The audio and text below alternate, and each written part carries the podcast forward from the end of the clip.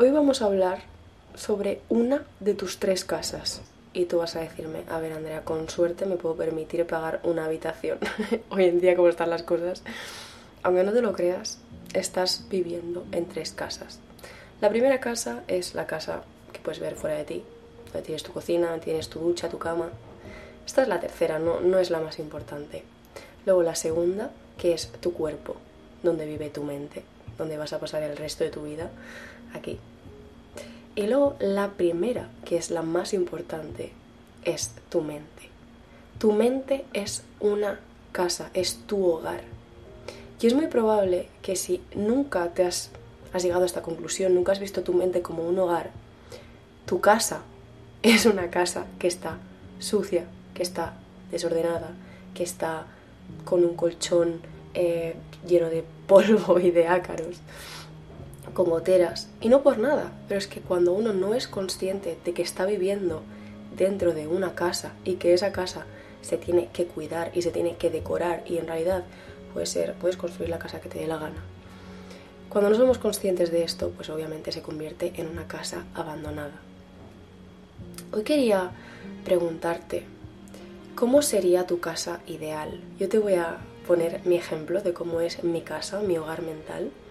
Y es que cuando yo voy a mi hogar mental, literal es una cabaña pequeñita de madera que tiene una chimenea.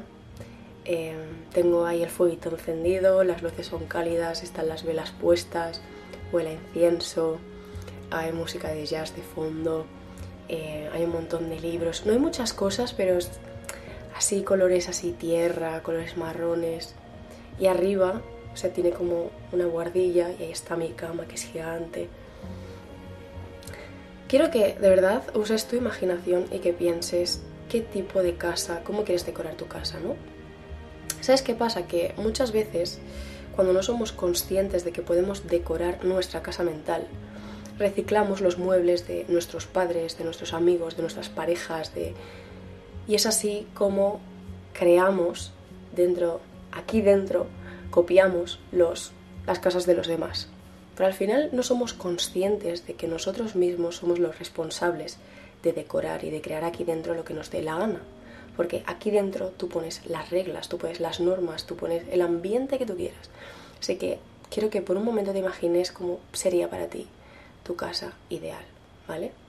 De momento voy a continuar y quiero, sobre todo, que te imagines esta casa que te he dicho al principio, que es una casa completamente abandonada y sucia.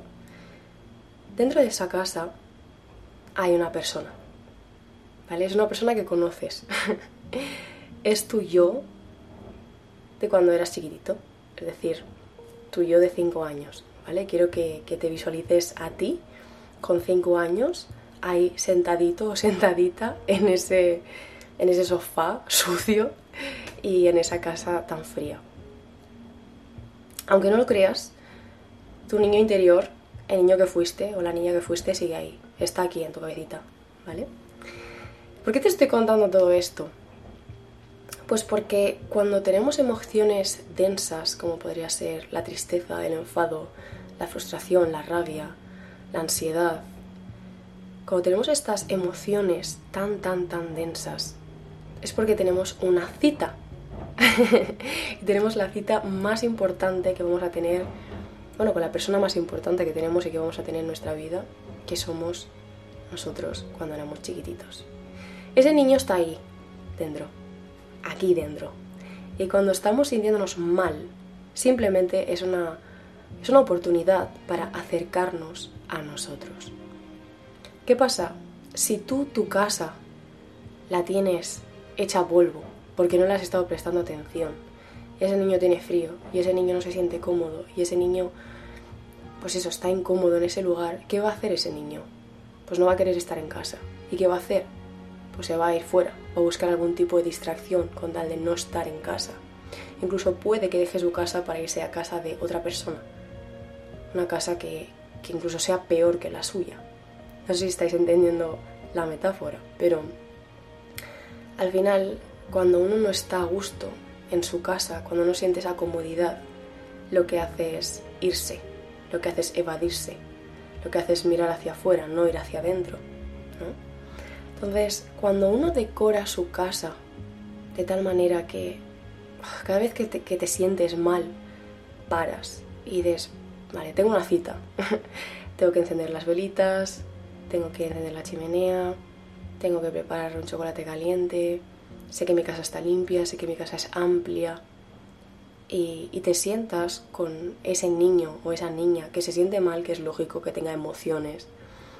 Y te sientas ahí y pasas la tarde con, con ese niño. Es ahí cuando las emociones se sienten, se experimentan, se exploran, se viven y se van. Sobre todo, el fin de este episodio es decirte que las emociones densas son una oportunidad para acercarnos a nosotros. Son una oportunidad para decir, ¿qué muebles quiero poner? ¿Qué música quiero que suene en mi casa? ¿Qué espacio creo, quiero crear para este niño? Quiero que este niño se exprese, ¿no? Y que cada mueble pues simbolice la compasión, el amor incondicional, la escucha, el respeto, em, la paciencia con uno mismo. Te voy a poner un ejemplo. El otro día estaba entrenando en el gimnasio y no paraba de tener pensamientos que me generaron dentro de mí una sensación de tristeza. Y cuando salí del gimnasio me senté en el coche y la identifiqué, ¿no? Dije, wow, estoy triste. y dije, vale, ¿dónde lo siento? Y sentí, ¿no? Y dije, os lo juro que en ese momento dije, vale. O sea, voy a sentirlo. No, no, había un diálogo de, de, juicio, no había un diálogo de castigo, no había un, un diálogo de, sí, sobre todo de no aceptación, ¿no? Porque encima cuando nos sentimos con estas emociones densas, muchas veces es como que nos juzgamos, ¿no? Y decimos, no, es que yo no me tengo que sentir así. Es como si estuvieras hablando con ese niño en esa casa. Pero si tú vas a tu casa y te sientas con esa emoción y con ese niño, con esa niña, y dices, eh, no pasa nada. Tú creas, creas ese espacio, o sea, tú sabes que tienes toda la tarde, tienes horas para dejar a ese niño llorar o ese niño parar o sentir simplemente. Le preparas un chocolate caliente, y enciendes la chimenea, pones la música, pones el incienso, lo que sea. Ese niño va a tener espacio para sentir y para sanar sobre todo quería decir una cosa, que cuando las emociones están aquí, una vez están aquí, las emociones lo único que necesitan de nosotros es espacio para ser vividas, para ser experimentadas. Si tú sientes tristeza, crea espacio, decora tu casa, decora tu casa de verdad, crea ese espacio para decir, no pasa nada. En esta casa nos permitimos sentir las cosas porque somos seres humanos. Uh. bueno, puedo continuar después del show que ha montado mi perra. Quiero que te imagines cómo quieres que sea tu casa, qué muebles quieres poner, que no recicles los muebles de los demás. Al final los demás se gestionan de una manera y, y a veces pues como que lo proyectan en nosotros.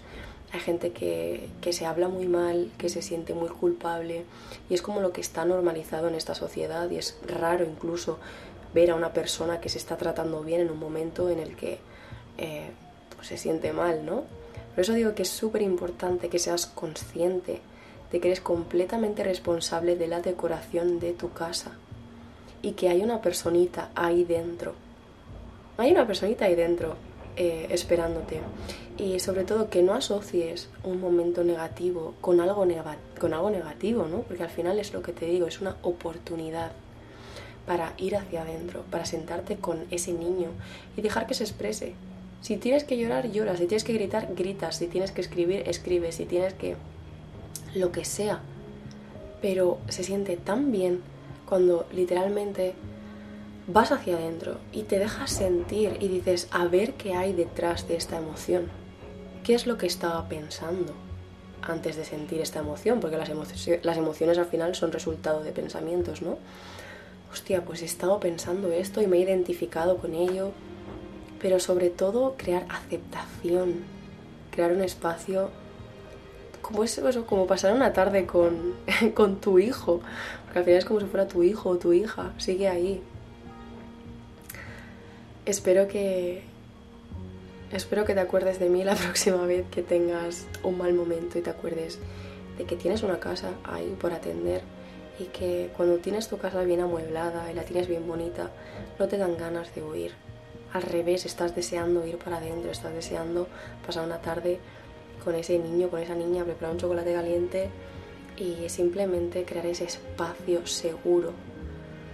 Al final es tu casa, tú pones tus normas, pones tu decoración y es tu espacio. Espero que lo decores con mucho amor porque es lo que te mereces, bueno, lo que os merecéis.